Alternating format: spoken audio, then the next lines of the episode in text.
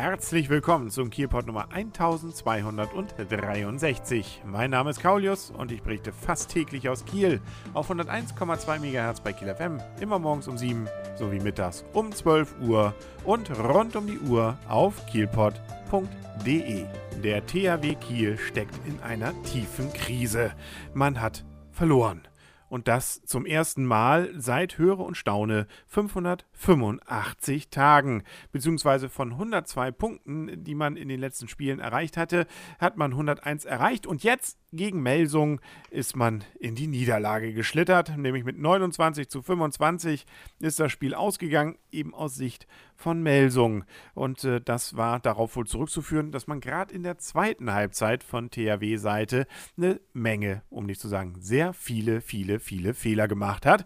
Und dann war es eben mal passiert. Und damit sind jetzt eben auch die Spieler vom THW beziehungsweise der ganze Verein nur noch Nummer 2 in Deutschland auf der, in der Tabelle, weil die Rhein-Neckar-Löwen entsprechend weiterhin gewonnen haben. Und damit bleibt es also in der Meisterschaft spannend. Nun wurde auch schon in den Foren gemutmaßt, ah, man merkt schon, ach, der Trainer erreicht seine Spieler nicht mehr, die tiefe Krise eben ist da und man kann ja gar nicht mehr die Punkte von der letzten Saison erreichen und das schon zu so einem Stadium jetzt der Saison. Ja, gut, Ironie und mit Schadenfreude muss man dann auch leben, wenn man den Erfolg so lange gepachtet hat.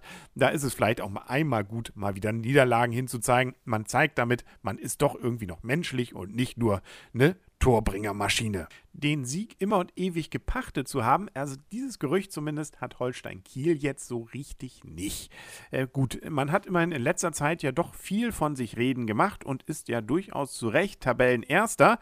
Und da war es jetzt natürlich spannend im letzten Spiel dieses Jahres, wie es denn sein wird im Spiel gegen den eben gerade großen Rivalen, nämlich Hannover 96-2, wenn man dann in Hannover spielt, ob man denn die entsprechende Führung damit dann auch ausbauen kann.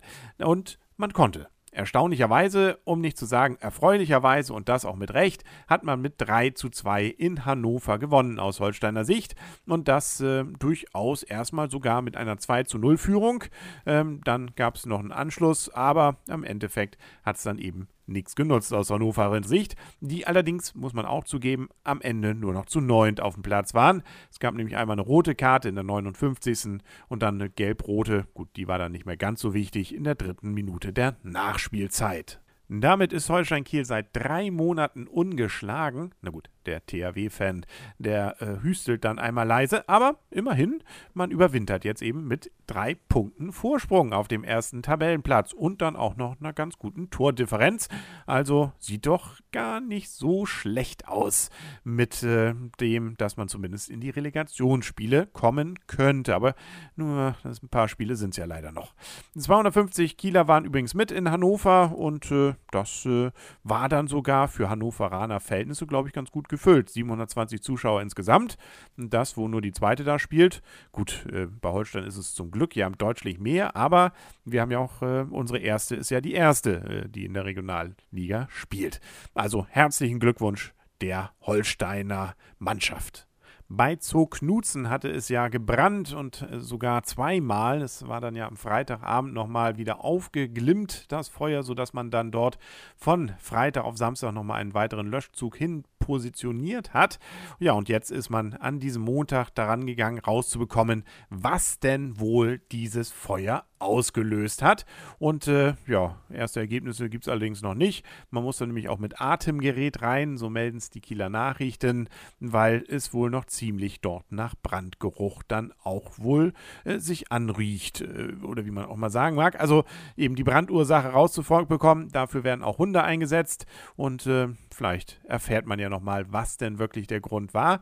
Zum Glück konnten wohl die meisten Säugetiere und Vögel aus den Flammen gerettet werden. Da hat sich insbesondere das Tierheim Uhlenkrog sehr positiv hervorgetan, dass sie nämlich viele von diesen Tieren aufgenommen haben und sich auch darum gekümmert haben, dass sie gewaschen werden und, und, und.